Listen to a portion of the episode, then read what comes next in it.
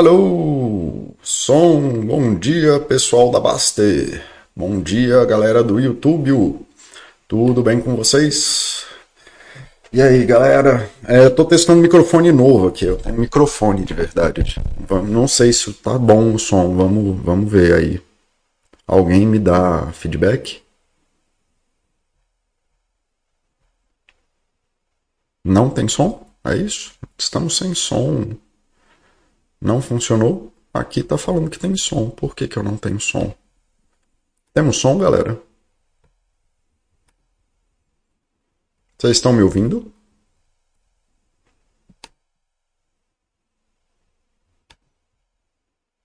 Alguém me ouve? Se alguém tiver online, me fale se me ouve.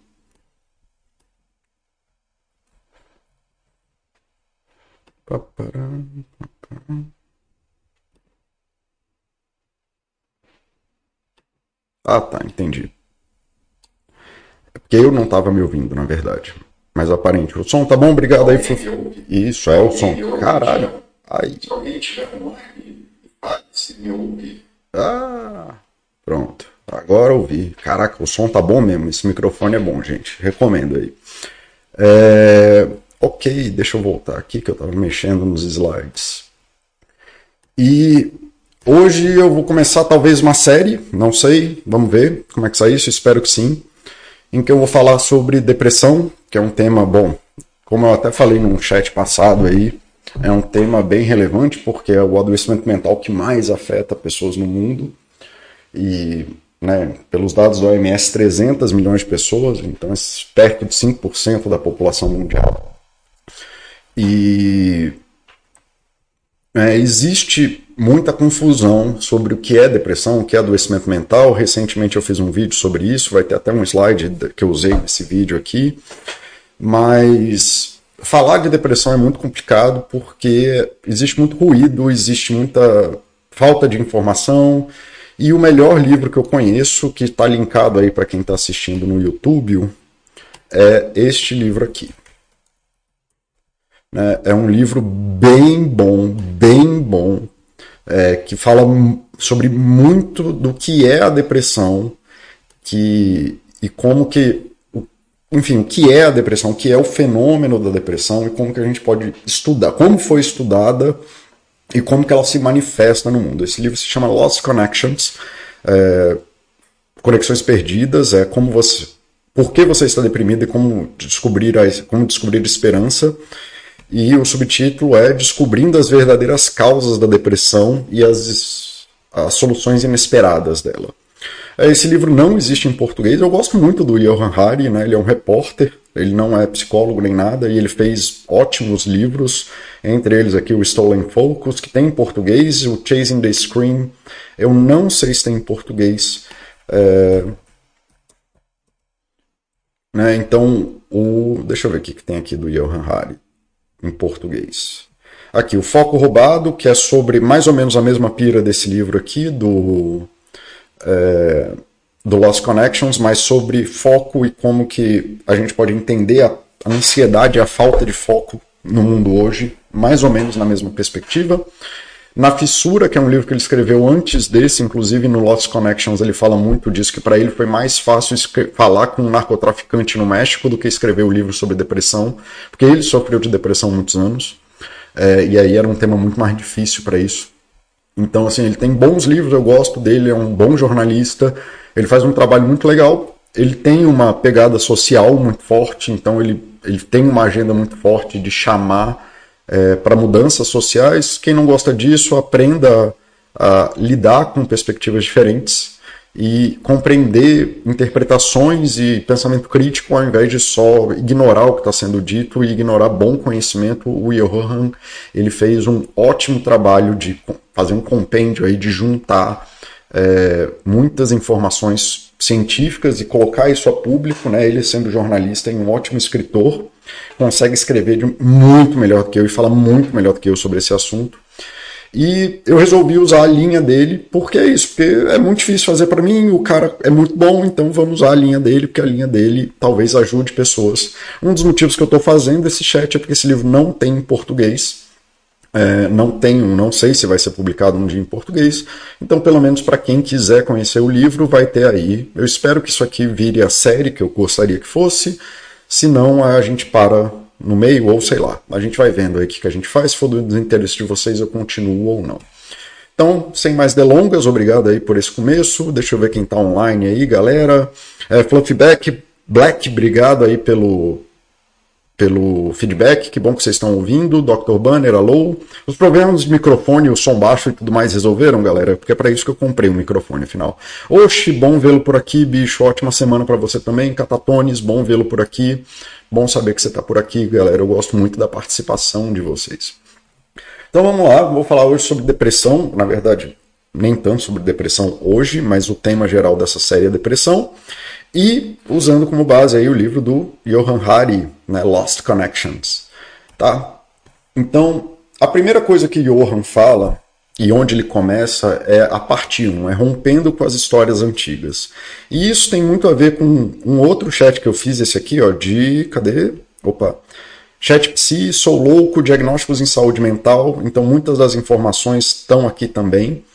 Mas basicamente o que ele faz é um histórico do adoecimento da depressão é, na perspectiva da revolução, da re-revolução psiquiátrica aqui. Então ele começa a falar é, da, da depressão, especialmente da dele, porque ele sofreu de depressão muitos anos, e assim como eu, ele também tem uma história muito longa de adoecimento mental, coisa de 20 anos. Eu passei dos meus, sei lá, 16 até os 30 num quadro de depressão e outras coisas bem complexas, bem chatas. Então é uma coisa muito sensível para ele e para mim. Né? E quando ele ficou doente eu, eu fiquei doente, a gente estava na re-revolução psiquiátrica, que é o que eu falei. A gente saiu daquele lugar no chat que eu falei sobre adoecimento mental, do barro fofo pedra lascada, que a gente achava que o adoecimento psiquiátrico era um problema de uma entidade ou uma coisa mística ou uma uma coisa, uma abstração muito louca dentro de você que podia ir desde obsessão até um espírito, até uma mente perturbada e tudo mais, biriri bororó. E aí a gente já teve a revolução psiquiátrica que partiu para os fisiologismos depois passou para um superfisiologismo que foi é o que aconteceu na década de 70, 80 mais ou menos, que é quando veio a história de que a depressão é um mau funcionamento do cérebro, especialmente, né, ou pelo menos a história que me foi contada, pessoalmente foi contada para o Johan e é contada até hoje muito tempo, é, de que é uma baixa de serotonina, que saiu uma meta-análise no ano passado mostrando que a a história da, da baixa serotonina como causa da depressão não tem base científica para ser provada, não existe nenhum estudo que prova isso, finalmente demorou só 40 anos. Mas, enfim, a gente já sabia disso antes dentro. Quem conhece meus chats sabe que eu não uso esse modelo, sabe que eu uso outros modelos para interpretar a depressão. E eu fui uma dessas pessoas que passou anos, né, dentro dessa perspectiva de que o meu adoecimento era o mau funcionamento do meu cérebro, eu tinha uma dificuldade, eu que tenho adoecimento mental na família, então eu tinha meus genes cagados e tudo mais, e piriri pororó. E essa é a história que eu ouço, não só de mim, mas eu ouço de muitos dos meus amigos também que falam sobre esse assunto comigo, porque como eu sou psicólogo, as pessoas tendem a falar dessas coisas comigo. Tá bom? É... Beleza, bom dia Denzel, bom dia Gulliver. Então, assim, eu não quero estender tanto na história do adoecimento psiquiátrico, que nem eu falei, eu já fiz um chat sobre isso, né? Eu sou louco, diagnósticos de saúde mental é, atacando esse problema muito sério de que a ideia de que o adoecimento mental é uma coisa que existe em você, é seu cérebro que está fudido e aí você vai ter que tomar remédio pro resto da vida e que a serotonina é a, ou tomar a serotonina é o que vai curar você da depressão, porque a causa da depressão é, é esse mau funcionamento do cérebro. E isso não é verdade e aí, inclusive, no, no, livro tem essa citação aqui na página 311, para quem gosta de citações, eu até busquei a citação é, no site da ONU mesmo.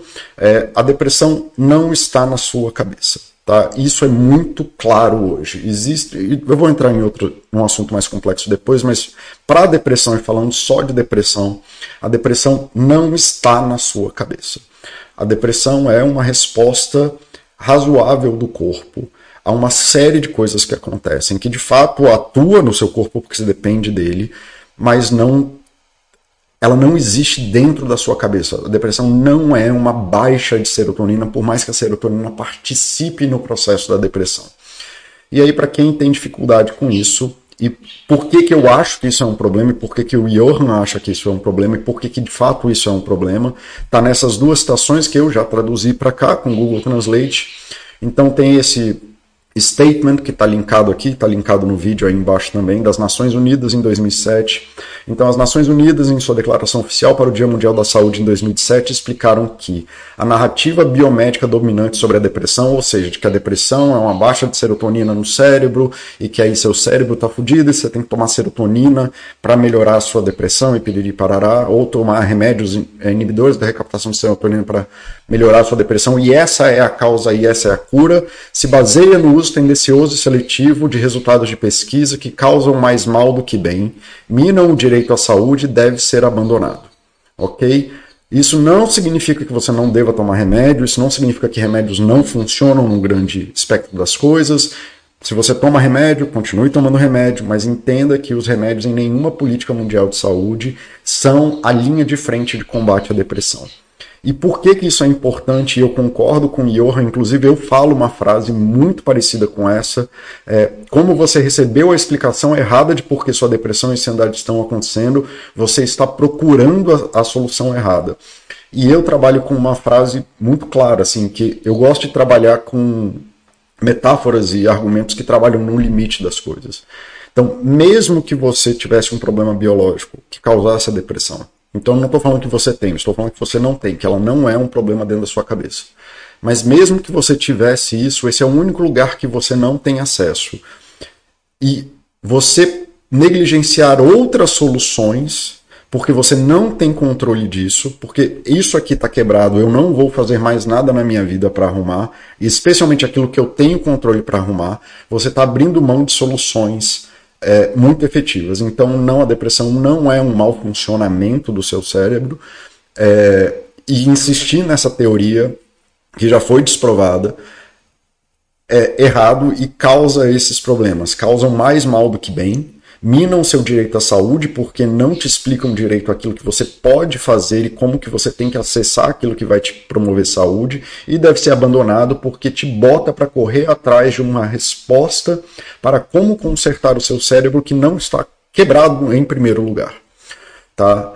Então, assim, isso aqui vai aparecer de novo no final do chat, mas essa é a parte importante, compreender isso para entender o que vai daqui para frente, porque essa história da depressão como uma resposta blá do cérebro, a blá, é errado. Inclusive na Baster, eu não sei se eu vou achar agora, sempre, sempre que eu procuro um texto ao, vivo. É...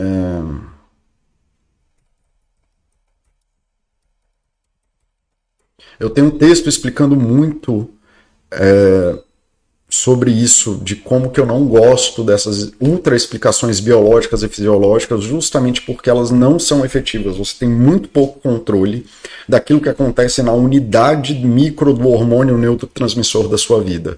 E as explicações neurofisiológicas ou biológicas geralmente tendem as pessoas não buscarem soluções efetivas. Então esse argumento não funciona nem na realidade nem funciona no limite dele, onde mesmo que ele fosse verdade, você não conseguiria fazer você conseguiria fazer muito pouco sobre ele e você também acaba negligenciando coisas que você poderia fazer, tá? Importante, e é isso que o Johan vai explicar no livro inteiro, de várias formas, que existem diversos tipos de adoecimento, como traumas, ossos quebrados, nem traumas é, psicológicos, vírus, bactérias, etc. Existem é, esses pontos focais que a gente pode isolar e tratar como uma coisa nela mesma. Mas esse não é o único tipo de adoecimento. Existem adoecimentos com processos. Pressão alta, diabetes, obesidade, alcoolismo são adoecimentos complexos que acontecem num espectro. Num espectro não, num processo durante a sua vida. É uma série de decisões durante a sua vida, uma série de coisas que acontecem durante a sua vida. Algumas você tem controle, outras você não tem controle, são feitas com você.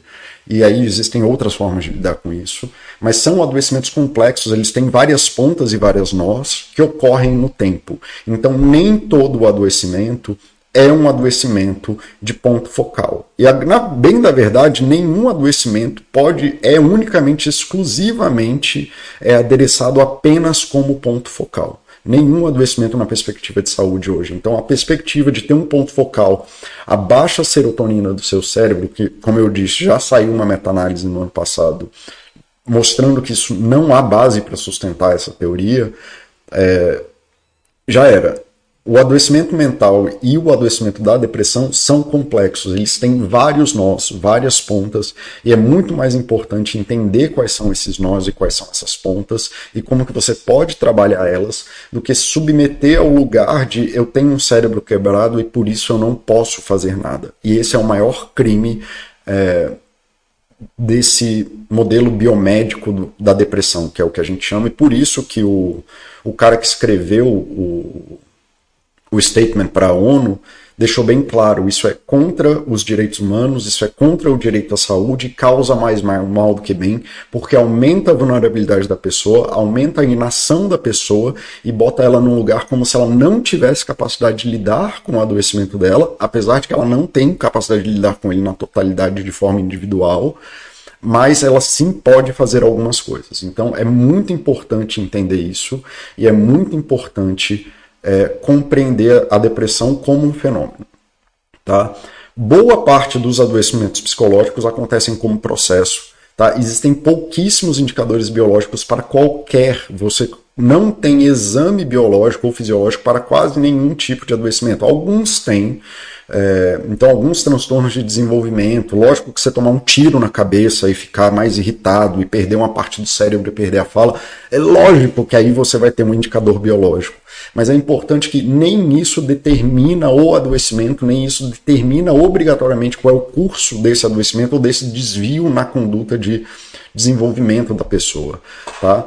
Mesmo que exista um ponto de causa, como por exemplo um acidente de carro gerando uma fobia, a pergunta não é por que a pessoa teve a fobia e aquele acidente de carro. Se você pega um espectro estatístico da humanidade, pega várias pessoas entram em acidente de carro e conseguem naturalmente no processo de desenvolvimento reestabelecer o psicológico. É uma coisa que a gente já sabia sobre a pandemia. A pandemia foi um evento traumático. Isso aí é claro, a pandemia foi um evento traumático que mudou de forma muito rápida a vida de todo mundo. Essa é a definição de um evento traumático. Tá? E muitas pessoas perderam acesso a muitas coisas, perderam familiares, etc, etc, etc. E a gente sabia já no início da pandemia, porque a gente tem estudos sobre coisas é, terríveis, quando acontecem acidentes terríveis, etc, etc, etc, que do, desse grupo de 100% que passa por isso, só 30% vai adoecer. Tá? Então, assim, no longo prazo. Então a gente se pergunta por que, que esses 30% não adoecem. Assim, muitas das pessoas conseguem passar pelos processos de adoecimento ou pelos processos traumáticos sem adoecer. Assim como é vício dos N vícios de hoje, então vício em drogas, em celular, em Tinder, em sexo, em pornografia, em, sei lá, bicho, a gente se vicia em qualquer coisa, em soro pro nariz, qualquer coisa. A pergunta não é a causa disso, a pessoa usa a droga porque ela quer a droga. Não, ela não quer a droga porque ela quer a droga. Existe um processo, existe um fenômeno maior, e é muito mais importante entender esses mecanismos e essas complexidades do que cair na bobagem de falar que a depressão é causada por falta de serotonina ou qualquer coisa nesse sentido, ou de que a pessoa é drogada porque ela se viciou numa droga e porque drogas viciam. Você toma é, opioides para fazer cirurgias e tudo mais, você não vicia em opioides. É, as pessoas tem vulnerabilidades a drogas e adoecimentos, e vício em day trading, seja lá o que for, mas não é um mero contato com a droga que vai te fazer um viciado. E aí, para os idiotas, isso não significa que, ah, então por isso eu posso ficar em contato com a droga. Não, quanto mais contato com a droga e mais a sua vida vai sendo tomada por ela, maior a probabilidade de você se, tornar um viciado. Né? O ideal é não usar drogas, mas usar drogas, fazer uso de drogas, fazer abuso de drogas é um outro fenômeno que não tem nada a ver com o vício, quando a pessoa precisa daquilo para viver. E aquilo não está só relacionado com a droga, como é o caso, é, sei lá, de qualquer vício. Né? É por isso que pessoas viciam. E eu também tenho aqui na Ninho, no, no YouTube da Ninho, algum vídeo sobre vício que eu já fiz também e está bem explicado. Então, Tá aqui, vício, adicção e dependência. Tá aqui para quem quiser entender melhor esse racional. É, deixa eu ver o que o pessoal está falando. Eu não sabia sobre depressão, não, achei que fosse uma coisa endócrina, psiquiátrica, mau funcionamento do cérebro, como você disse. É o que os meus amigos me contaram. Obrigado, Banner. É, é, justamente por isso que o Johan começa com isso, e é por isso que quase sempre eu enfatizo em todos os meus chats e tudo que eu posso a parte do biopsicossocial. É por isso que eu falo muito pouco de adoecimento e muito mais do que é de fato qualidade de vida. Muitas vezes o adoecimento mental, o adoecimento psicológico, ele está relacionado à falta de qualidade de vida e não ao adoecimento em si. Não é uma coisa dentro da pessoa. O dentro é só reflexo. Muitas vezes é só reflexo do que está acontecendo do lado de fora. Tá? E aí o livro vai andar, o Johan, entendo assim, eu estou contando aqui do meu jeito, é, o Johan ele conta de outro jeito e eu recomendo muito que você leia o livro porque é de uma é um brilhantismo é, de escrita que cara eu nunca vou ter na vida e eu não estou nem tentando replicar porque senão eu ia ler o livro e aí não faz sentido porque se for para ler o livro é mais fácil você ler o livro. Então assim eu estou contando a minha interpretação como eu vejo esses fenômenos que ele está falando do meu jeito e usando isso de âncora e falando, ó, oh, no livro está estrutura, estruturado assim. Ele conta da história dele, ele conta de pesquisas, ele conta de uma série de coisas que não dá tempo de eu fazer num chat de uma hora e nem quero fazer, e que é de um brilhantismo outro e que eu acho maravilhoso e recomendo que vocês leiam o livro. Tá? Então a nova história, que é uma história não é nova, a gente sabe isso desde a década de 60, 70 pelo menos, é, de que a gente é um ponto focal de infinitas relações que acontecem o, o tempo inteiro. existem três grandes categorias dessas relações. A gente é biológico, a gente tem uma estrutura de corpo. E essa estrutura de corpo, sim, define um monte de coisa na nossa vida. E ele tem características específicas, então, sim, você pode ter uma susceptibilidade maior à depressão por conta dos seus genes, você pode ter uma susceptibilidade maior à depressão por conta de alguma estrutura cerebral X, você pode ter mais susceptibilidade à depressão se você nasceu sem pernas. Sim, tudo isso está vinculado e o seu biológico envolve a sua depressão. Só não é essa história de que é uma falta de serotonina. Existem gravidez pode causar depressão por conta do rompimento. A mulher muda o centro de gravidade dela quando ela está grávida. Isso é um trauma, tá? Por incrível que pareça. Ela faz um parto, ela abre mão da vida dela por quase dois anos. Sim, a, a, a condição biológica de ser mulher é suscetível, é, torna ela suscetível a isso. Ela menstrua, isso ela tem evoluções, ela tem variações hormonais diferentes, o, e por aí vai. Então, sim, temos estruturas biológicas que facilitam ou pioram a nossa susceptibilidade à depressão. O homem também tem as suas questões, eu falei da mulher só porque são mais importantes nesse sentido, e vira e mexe eu falo sobre as questões do homem aqui, não é uma preferência, só porque é mais fácil de entender. O argumento aqui não é de gênero, o argumento aqui é falar, sim, temos biológicos, e a forma como esse biológico é, ele determina sim as nossas vulnerabilidades à depressão. Né? No caso da mulher, é, tanto por questões sociais, no sentido de ser abusada, no sentido de receber menos, etc, etc, etc, como nas próprias estruturas biológicas e no homem também. É, somos psicológicos, então tem uma série de coisas que aconteceu na nossa vida que não podem ser separadas da nossa existência individual. O que, que é o nosso psicológico? Aquilo do mundo que só pertence a gente e não poderia acontecer sem a gente. Tá? A nossa cultura vive muito bem sem a gente. Você vai morrer amanhã, a cultura não vai nem perceber que você foi embora. Mas existiu, na sua efemeridade de existência nesse mundo, existiu um espaço que só você ocupou, e que porque você ocupou esse espaço, algumas coisas aconteceram e só aconteceram com você e só dependente de você. Essa é a sua vida psicológica. Tá? Então, para sua formatura, que não é um evento muito relevante para o mundo, mas é um, muito, um evento muito relevante para você, porque você estava lá, eram as suas ações. Nenhum pai é importante para outra criança, é o pai daquela criança, porque é o daquela criança e não de outra. Então, isso é um evento psicológico. É aquela relação que só pode existir com a sua existência de mundo.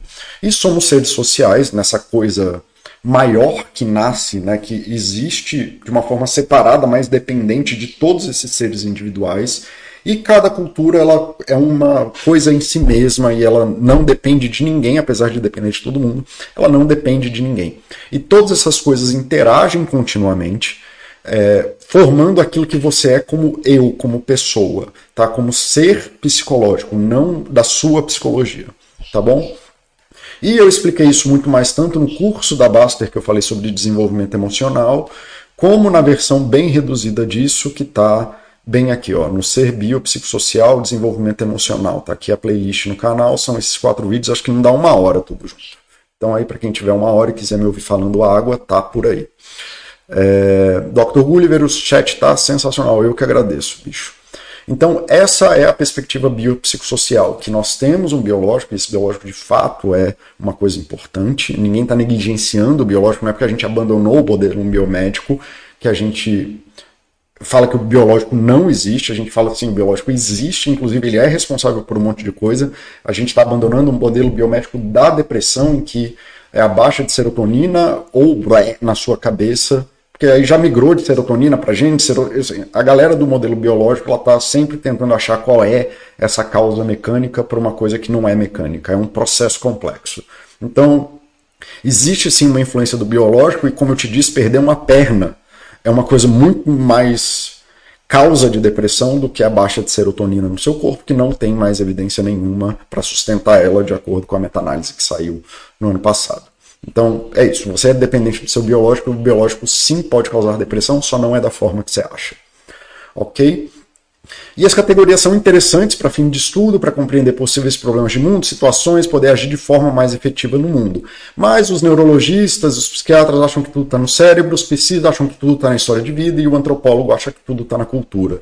E quando não é nenhum deles, é importante. A gente separa essas coisas para questão de estudo, a gente separa essas coisas para poder gerar objetos de estudo, para poder gerar análise sobre aquilo, mas quando a gente fala de um biopsicossocial, a gente está falando da interação dessas essas coisas e entendendo, é quase uma ecologia. Né? O modelo biopsicossocial é um modelo ecológico de humanidade, onde a gente olha para todas essas coisas, tenta achar desses estudos separados como que a gente consegue fazer escolhas direcionadas para o melhor daquela pessoa. O próprio Johan cai nessa armadilha, ele como jornalista e ele tem um pé forte em, agendas sociais e tudo mais, ele dá um foco maior para o social, que é importante e significativo, não é o único, mas é importante e é muito importante, e tem coisas que dependem exclusivamente do social que um indivíduo não pode fazer sozinho. É, mas ele cai nessa armadilha de acabar negligenciando algumas coisas, e eu também caio nessa armadilha devido à minha profissão, de que é sempre um a um, né? Eu estou sempre ali com uma pessoa, então é o que eu chamo de política de responsabilidade pessoal, de que seja lá o qual é o quadro do meu paciente, ele tem que se responsabilizar em algum grau por alguma coisa que está acontecendo na vida dele e propor essa mudança na vida dele. Não importa o que está acontecendo. Na verdade, importa o que está acontecendo, importa o que aconteceu, mas devido ao meu trabalho de de psicólogo clínico que eu, de, eu nem saio, eu não conheço a vida da pessoa, eu dependo que a pessoa mude e que as mudanças orientadas pelas minhas indicações e tudo mais vá provocar mudanças significativas, e aí eu preciso conhecer muito do bio, do psico e do social, sendo eu especialista no psico e tendo uma boa compreensão das pesquisas bio e sociais. Não sou, nem de longe, quando eu tenho dúvidas médicas eu pergunto para o médico, quando eu tenho perguntas culturais eu pergunto para os meus amigos filósofos, antropólogos, sociólogos, etc. Tá? Então assim, é, eu dependo dessa galera, sendo que eu só sou especialista em uma parte disso. Mas eu também caio nisso em forçar uma agenda de responsabilidade pessoal para as pessoas, porque, como eu disse no começo, eu acredito piamente que as pessoas sim, elas podem melhorar desde que elas assumam responsabilidade daquilo que elas podem mudar e parem de negligenciar aquilo que elas podem mudar porque elas não podem mudar tudo ou não podem mudar aquilo que elas gostariam de mudar. A tomada de responsabilidade é uma das coisas mais importantes na psicologia clínica. Tá?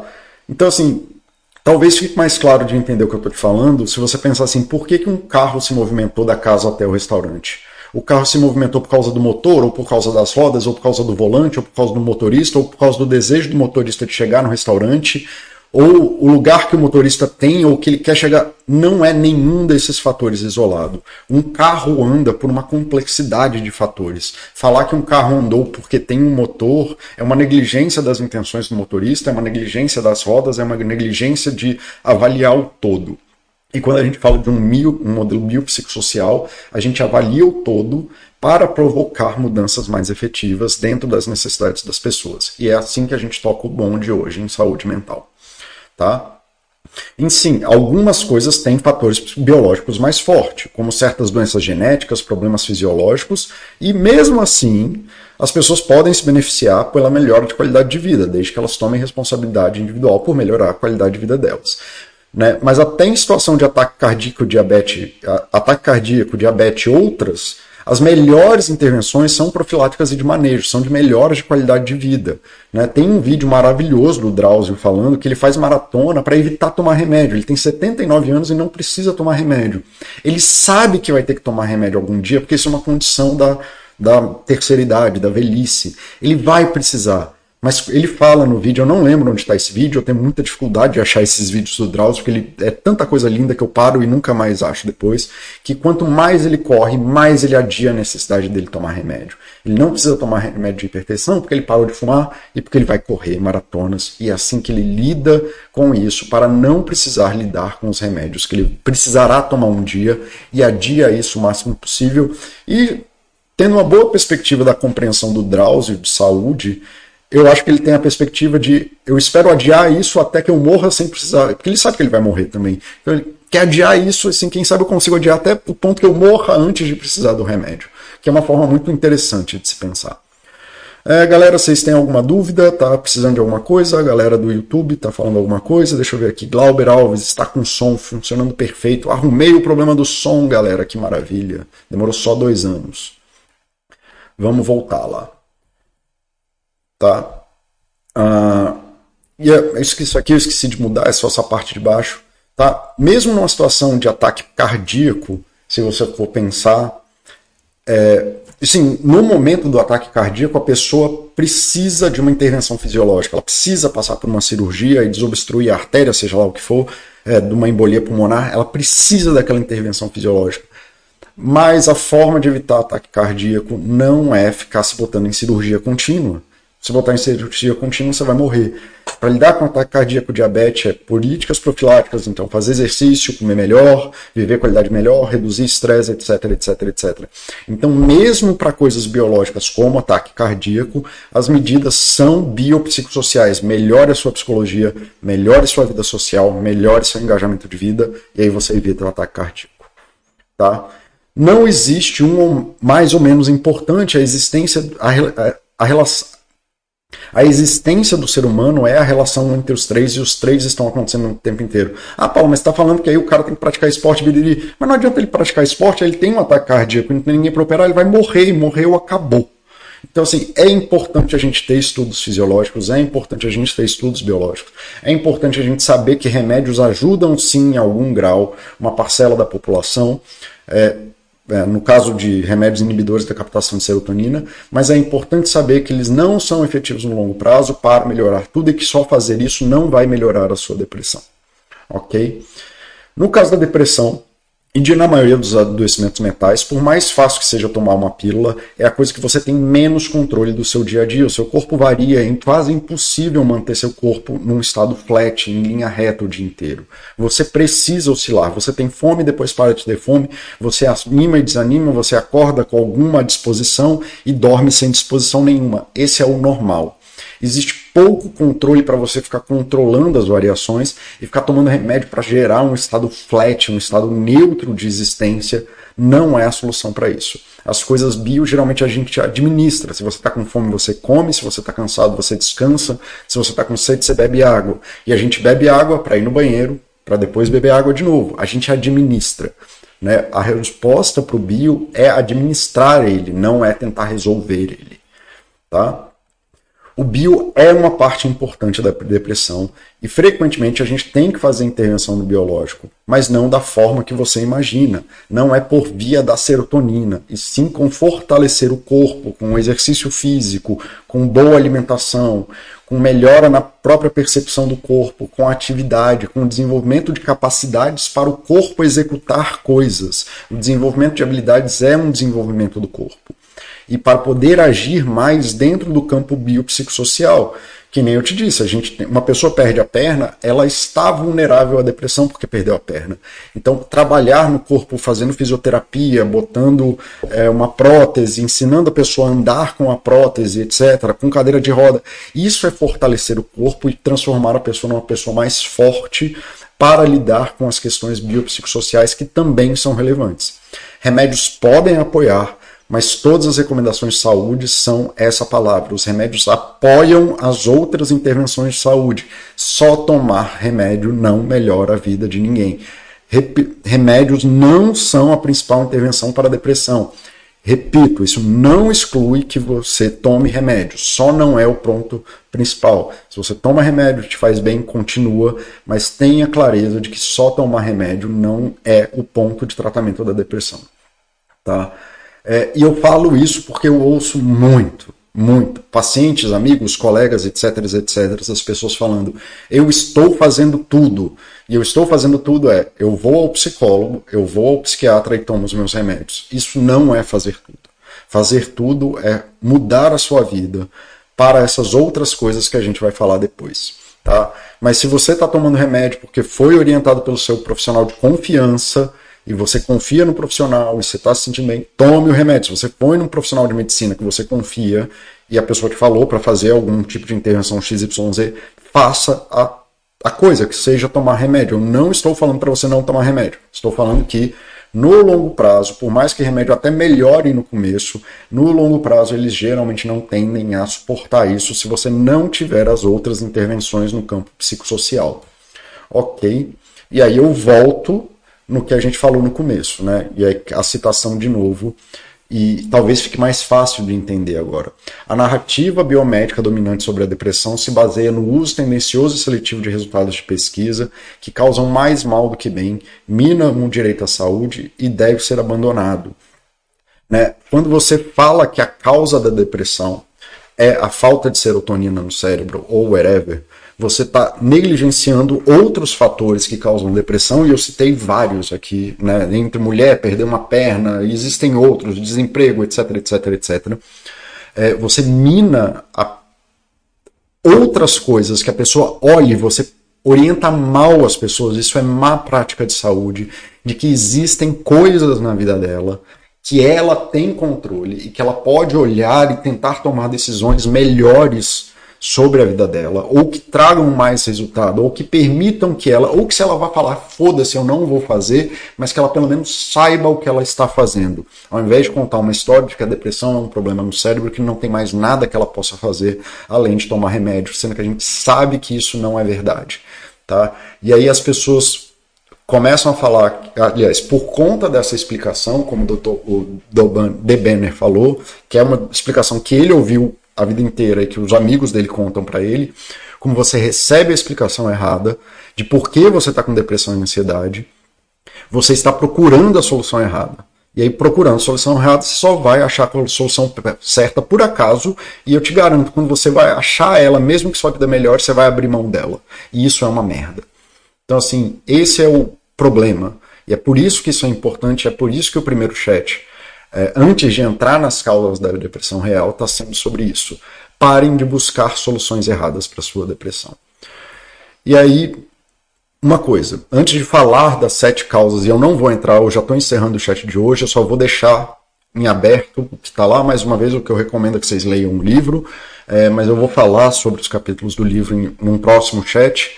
É, entendam uma coisa: nem eu, nem o Johan estamos falando que essas são as únicas causas da depressão, são algumas das mais relevantes, das mais comuns, e que se for um gráfico de pizza te vendo, digamos que essas são as coisas que ocupam uma fatia relevante para o mundo moderno contemporâneo daquilo que a gente vive. Cada caso é um caso, você precisa entender o que, que é relevante para você na sua depressão, olhar para a sua vida para entender a depressão, e as sete causas da depressão, entender que dentro delas você pode ter uma ou outra que é mais ou menos importante para você, é, ou outras que a gente não comentou, ele, nem ele, nem eu, mas tá aí, que nem eu disse, sim, você botar um filho no mundo pode causar depressão, você engordar pode causar depressão, não só porque você está obeso, mas porque fica mais difícil de você se movimentar. É, N coisas podem causar ou aumentar a sua vulnerabilidade à depressão. Tá? É, mas entenda isso aqui. Mas você vai ter uma compreensão maior, pelo menos dos mecanismos da depressão e como você pode olhar para algumas coisas se você entender essas que ocupam aí no gráfico de pizza do que causa a depressão. É, talvez você consiga ver, mesmo que não esteja listado aqui, alguma outra coisa que pode causar a depressão. Só ver aqui se o pessoal está falando alguma coisa. É, e aí, eu, Brad, tudo bem, cara? Bom vê-lo por aqui, bem-vindo aí ao site. Deixa eu ver se mais alguém está falando no YouTube. Não, Glauber está falando que o microfone está ótimo, que bom. Seguimos. Então, as sete desconexões que causam depressão. Né? A proposta do Johan é falando que, à medida que a gente foi evoluindo como sociedade, a gente foi se desconectando de coisas que são significativas para os seres humanos, que são significativas para aquilo que a gente entende qualidade de vida e que a ausência dessas coisas são os responsáveis diretos ou os mais frequentes por aquilo que causa depressão no mundo. Então, as sete desconexões que causam depressão, em primeiro lugar, a desconexão de um trabalho significativo. Você agir no mundo de, por trabalho mesmo, trabalho tipo isso aqui que eu estou fazendo, é, trabalhando aqui menos, mas como psicólogo clínico você fazer um trabalho que não é significativo na tua vida e passar anos trabalhando num trabalho que não produz nada que seja significativo para você é frequentemente sabido como uma causa de depressão. Dois, a desconexão de pessoas. Tem um dado no livro dele que eu não fui checar a referência, mas que, enfim, mesmo se você pegar ele com o máximo de ceticismo possível, é uma coisa muito trágica. Então ele falava assim que na década de 80, algo assim, as pessoas tinham coisa de um ou dois amigos próximos em que eles poderiam. Quantos confidentes uma pessoa tem? E aí zero hoje em dia. Né? Então, se na década de 80 as pessoas tinham pelo menos dois confidentes, que eu acho um número bem baixo, atualmente as pessoas têm zero pessoas que elas se sentem bem para falar de si, para falar dos outros, para falar dos problemas que eles possuem no mundo. Cara, você se sentir preso na sua vida, sem saída e sem um círculo de apoio de pessoas que se importem com você, é uma coisa absolutamente adoecedora. Eu falei isso no chat do. Receber e pedir ajuda, tá bom? Eu falei muito isso nesse chat aqui, receber e pedir ajuda, que foi feito duas semanas atrás, tá? A desconexão de valores significativos, de você não é só de valores significativos. E aí entra muito na discussão entre materialismo e valores. De, é uma como que o mundo virou um mundo de obter coisas ao invés de fazer buscas de vida significativas. E para quem conhece meu trabalho na Baster, sabe que isso é uma das coisas que eu mais bato caixa no mundo. De que coisas nunca vão te fazer felizes. Você assumir uma responsabilidade, uma vida que faça sentido para você e trabalhar continuamente para construir um mundo que seja significativo para você, aí não em trabalho, mas na vida, ser um bom pai, ser gentil, fazer mais gentileza no mundo, ser criativo, estar envolvido com criatividade, você assumir coisas no mundo que sejam importantes e passar a agir ativamente na busca dessas coisas é uma das coisas mais é, que te protegem de depressão e a ausência, você viver num mundo materialista onde a única coisa que te traz felicidade é obter coisas, ter coisas, é, conquistar coisas, é, objetos, dinheiro, mulher, carro, seja lá o que for, isso está fortemente ligado é, à depressão e ansiedade. A desconexão de traumas da infância. Então, assim, Cara, isso, de novo, eu fiz outro chat bem recente sobre isso, que é o último, botando fogo no parquinho, parem de ser maluco com seus filhos. Tá? Traumas na infância estão altamente vinculados ao adoecimento mental. Ser, bater nos filhos, né, é, é uma das coisas mais loucas do mundo e uma das mais inaceitáveis para questões de saúde. Não há nada pior que alguém possa fazer para o futuro do filho do que bater nele. Né? Isso está vinculado a tanto tipo de adoecimento. Ah, não, mas eu só bato de vez em quando. Não, não importa. É, você, como pai e mãe, bate no seu filho, você está aumentando significativamente a chance é, dessa pessoa ter depressão, ansiedade, seja lá o que for. Tá? É, não só isso, mas todos os outros traumas de infância, abuso sexual, abuso de violência, é, abandono, etc, etc, isso tudo está muito ligado a depressão e ansiedade. E mais uma vez, contarem a historinha de que você tem um problema de serotonina na sua cabeça e não dizerem para você que, cara, a forma que você foi criado, você já considerou que você é uma pessoa que tem uma desconexão de pessoas e de mundo, às vezes, ou de, da percepção de valores significativos, porque passaram a vida inteira falando que você não vale nada e você tomando porrada na cabeça, e aí alguém vai lá e conta a historinha maluca de que não, você tem um problema de serotonina. Do tipo assim, não, traumas na infância estão altamente vinculados a forma que você foi criado estão altamente é, correlacionados e têm um valor muito forte na, no fato das pessoas estarem deprimidas e ansiosas hoje em dia.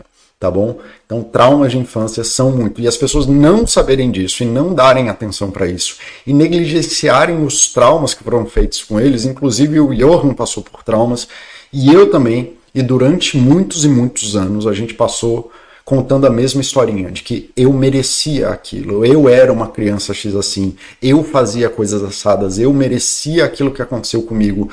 Você, como criança, não merece nada porque você não tem poder de mundo para causar nada. Os adultos que fizeram coisas com vocês são os responsáveis. A criança não pode ser responsabilizada por ser criança. E essa é outra mentira que foi o botando fogo no parquinho que eu, que eu falei semana passada. É, bom dia, Sanezino. Bom vê-lo por aqui. Deixa eu ver o que mais. Então, traumas de infância, compreender como que o seu desenvolvimento da infância, adolescente, da juventude te trouxe até aqui é uma coisa muito importante. Já adianto, ficar rodando nessa espiral para sempre também não resolve nada. Você tem que aprender a, a perceber isso para se colocar como uma pessoa e compreender quais, suas, quais são as suas dificuldades para fazer ataques de vida que sejam razoáveis para o seu desenvolvimento futuro. Ficar preso no trauma também não é uma coisa boa, tá? É, a desconexão de status e respeito, quando você tem a percepção de que você não vale nada, não vale nada por seus pares, e aí todos eles estão de certa forma interrelacionados, tá?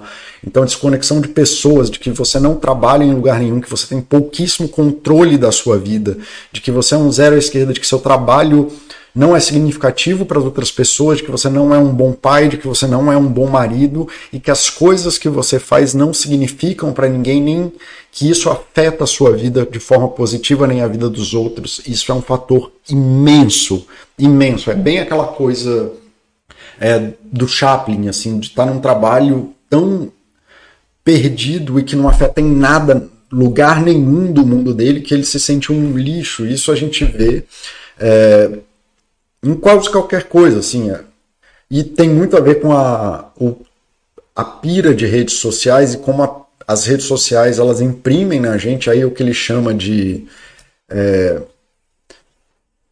eu esqueci agora, fugiu, mas de um marketing de status, como se você valesse, né? não é das redes sociais, é um marketing de forma geral que foi escalonado por conta da, das redes sociais, de que eles estão permanentemente dizendo que você está atrasado, de que você não é suficiente, de que nada do que você faz é inútil, que tem sempre uma coisa que você deveria saber que você não sabe, e que você é burro, que você não consegue, que tem alguém que está conseguindo fazer algo que você não consegue, por isso ele é você, você é feliz, ele não é, e que a falta disso que ele está guardando para você é isso aqui. Então, basicamente, é aquela coisa do é, você já está com seu corpo de praia, não sei o que, aí bota a mulher de biquíni lá, o cara mega forte no, no outdoor, e você é exposto a isso, mas isso vai embora. Com as redes sociais isso explodiu e a gente está sendo constantemente bombardeado com coisas dizendo que o nosso status é zero, né, que a gente é uma coisa muito ruim. É só ver quase todos os as propagandas de Instagram é falando assim: você não tem alguma coisa, você não tem alguma coisa, você não tem alguma coisa, você não tem alguma coisa,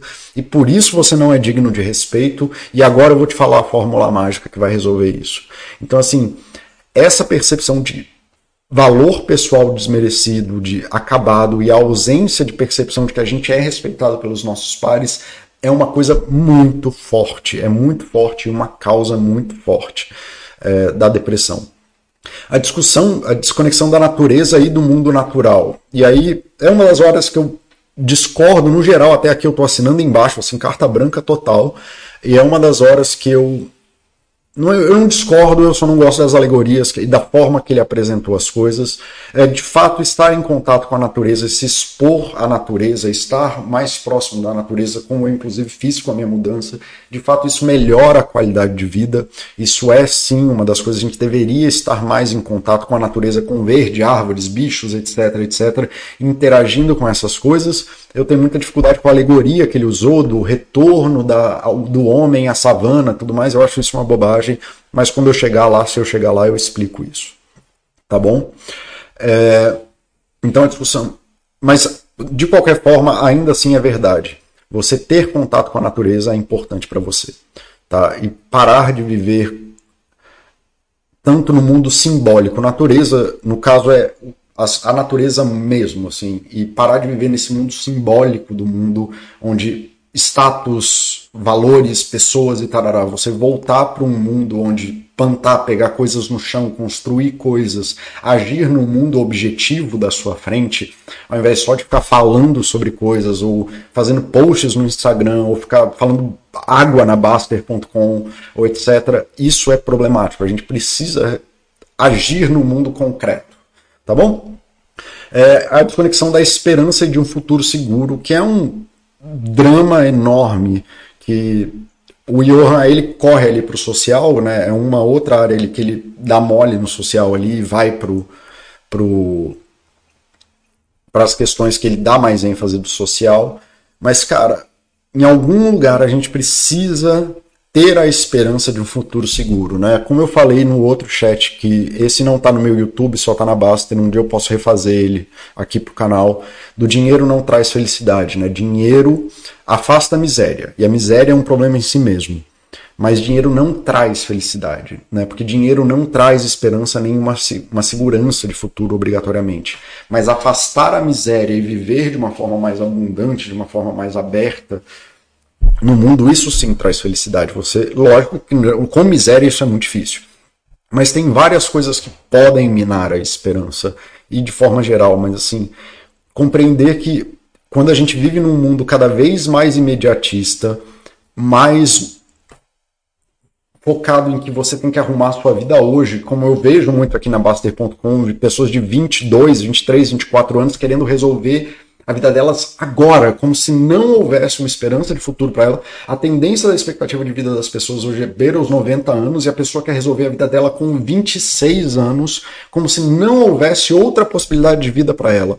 Né? E como se tudo na vida dela fosse colapsar. Não há uma segurança de futuro se eu não arrumar a minha vida neste momento, se eu não fizer tudo agora, neste momento. Então a gente está muito desconectado da perspectiva de uma vida como um processo, de uma coisa que vai se estender no tempo e que a gente é capaz de viver essa coisa boa. Isso tem a ver com pandemia, isso tem a ver com desigualdade social, isso tem a ver com miséria, mas também, aí de novo, isso aí inclusive são as coisas que o Johan vai falar no filme, no livro dele, mas que para mim também estão muito vinculadas a é, a questão do status e respeito né, da coisa de você querer ter status, de você não ter valores significativos e de você não se propor e tomar a responsabilidade de um caminho de mundo para você construir esse mundo que você quer e você entrar em contato com isso o máximo possível, tá certo? É, mas sim, saibam que o próprio fato de você não ter esperança já é um grande, um grande indicador de depressão é uma coisa muito fácil de ver. Existe pesquisa sobre isso, mas é uma coisa muito fácil de ver para quem tem muito contato com pessoas que têm depressão. Pessoas que têm depressão não conseguem pensar muitas vezes uma semana na frente. Elas não conseguem olhar para um futuro coisa de uma semana na frente, um mês na frente. Você pergunta para ela coisas de um mês na frente, aparece uma névoa, um quadro que elas não conseguem dimensionar. É, então, essa a depressão ela te joga num estado do presente, em como se o presente fosse absoluto e que nada vai mudar nele, que não há nada, é a desesperança, né? que nada pode ser feito para mudar nada no presente e nem no futuro. Então saibam que você não se engajar num mundo em que você pode ter coisas significativas para você e de que o futuro pode ser bom é uma coisa extremamente complexa. Mexer na esperança nas, das pessoas e na perspectiva de um futuro seguro é uma das coisas muito complicadas e que está muito vinculada. O imediatismo, a necessidade de resolver o mundo que é irresolvível, o mundo está cagando para a gente, a gente não precisa resolver o mundo, o mundo não está preocupado com a gente. É, a perspectiva de que tudo que a gente tem que fazer tem que ser significativo para o mundo inteiro e não só para a gente poder construir uma vida melhor pouco a pouco. Por isso que eu gosto tanto da ideia do Buster de toda vez que alguém questiona se devo ou não fazer caridade, ele, cara, faça caridade o máximo possível e para quem está perto de você. E é assim que a gente constrói esperança em um mundo seguro. A gente constrói um mundo melhor e mais seguro, distribuindo isso no mundo, especialmente que a gente tem sobrando. E no, no, livro, eu nem sei se eu vou falar tanto sobre isso, apesar de que eu já falei um pouco, é, o real papel dos gênios das mudanças cerebrais e do, de fato, é, do biológico, que eu já falei um pouco, por exemplo, sim, o biológico é importante, mas muito mais no sentido de você perder uma perna do que todas essas coisas. Bom, então eu apresentei a ideia. Hoje esse chat era isso, eu consegui fazer em uma hora de novo, e aí eu não consigo fazer chats menos que uma hora, aparentemente, que merda, mas seguimos. Então eu queria trazer essas duas coisas do livro a priori, que é um, a, o conflito que existe entre o modelo biomédico e a perspectiva biopsicossocial e qual é o caminho geral do livro. Assim. Então, fazer uma pequena introdução do livro, e aí, se, se, essa série der certo aqui, eu vou falar, não sei em quantos chats, mas aí eu vou falando de cada um desses pontos aqui, e depois de como que... E ao mesmo tempo, né, no livro ele fala dos pontos, depois vai falar de como que você se reconecta com eles, eu acho que eu já vou falar de um jeito ou de outro. Já vou pegando cada um e falando o problema está aqui, resolve assim, esse tipo de coisa deve ser vista assim, esse tipo de coisa deve ser vista assada, etc, etc, etc.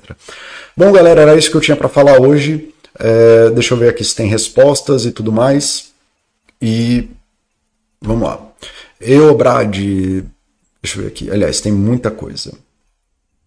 Uh, bom dia, amigo. É importante compreender que nossos pais foram crianças fazendo o melhor que eles podem, já que tiveram todos algumas desconexões também. Sim, Cenezino, eu tenho inclusive alguns chats sobre isso. Tem um chat na Baster que eu coloquei, que é quem são os nossos pais, que é uma discussão muito minha mesmo, assim, é uma coisa que eu pondero e tem pouquíssima literatura sobre isso, sobre que a gente é a primeira geração que pode fazer esse questionamento, porque a gente é a primeira geração com é, inteligência emocional é, é a primeira geração que parou para que foi educada em inteligência emocional e é a primeira pessoa que pode fazer esse questionamento e contextualizar as ações do, dos pais para além daquela coisa do pai estar tá sempre certo. Tá bom? É, concordo com você, então tem esse chat na Baster, quem são nossos pais. Se quiser dar uma olhada nesse chat, eu acho que, eu acho que é um chat bem legal. Rede social é um fator de risco para adoecimento? Sim. É, sim, rede social é um fator de risco para adoecimento. Justamente por isso que eu falei, só a exposição contínua a essas coisas, o que, especialmente o tipo de uso hoje. Quando eu for falar de status e respeito, eu vou falar do bom uso de rede social. Tá? É, Wilson Nufik, muito legal a expansão para além do paradigma de neurotransmissores apenas. Aproveito cada mais no chat, obrigado. Eu que agradeço, bicho, que bom que isso beneficiou você. Eu faço esses chats é para os usuários da Baster mesmo, não é para mim. Então, é, que bom que isso está é, afetando positivamente vocês. Prosperidade não vem do dinheiro, nem do próprio dinheiro brota por geração espontânea, vem quando consegue alinhar diversas áreas da vida, com cada um com seu cada qual. Exatamente isso, querido.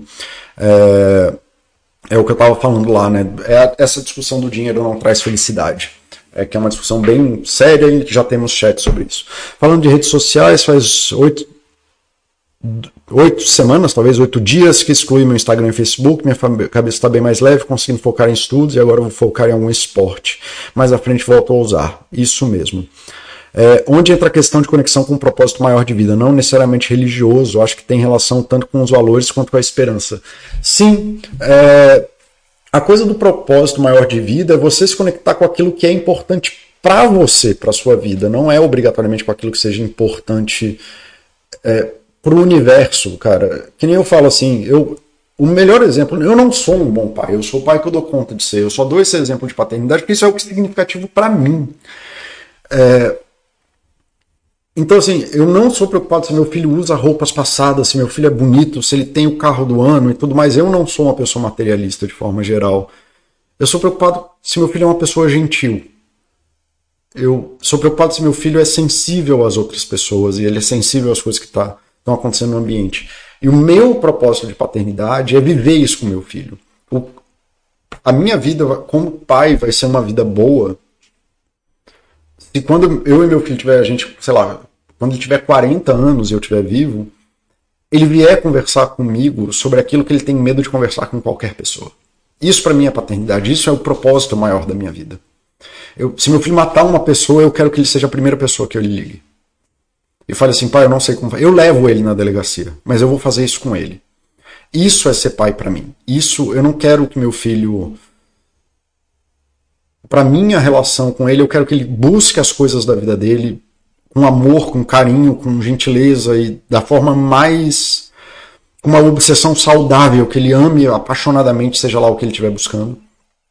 E lembrando que amor sofre pra caralho e que ele seja. que a gente tenha essa relação. E esse é o propósito, e é isso que eu construo todo dia com ele não é uma coisa maior no sentido de salvar o mundo, é aquilo que é significativo para você hoje, para mim.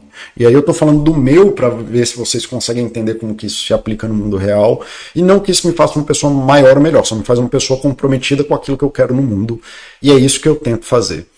É, obrigado pelo feedback, Cenezino. Eu Gostei, obrigado, vou tentar continuar assim. Fabim Razef, sou assinante recente, assinei por um motivo, mas estou emocionado com o conteúdo sobre saúde mental que tenho visto. Excelente a live. Eu que agradeço, bicho, para mim é super importante que vocês consigam é, acessar esse conteúdo e que eu consiga transmitir isso para vocês, que é tão importante para mim. Não o conteúdo, mas melhorar a qualidade de vida das pessoas. Aí, Yoshi, mais uma das coisas, né? Que é como eu busco esses propósitos de vida. Então, parabéns pelo chat, muito bom como sempre. Abração. The Banner, obrigado. Deixa eu ver se a galera do YouTube falou alguma coisa que eu ignorei. Ellen, coraçãozinha, que pena que só cheguei agora. Will Baixista, assiste na íntegra mais tarde. Beleza, cara, assiste aí, vai ficar gravado. É, Galera, tenho que ir, eu tenho que atender. É, bom dia para vocês, eu vou encerrando por aqui. A gente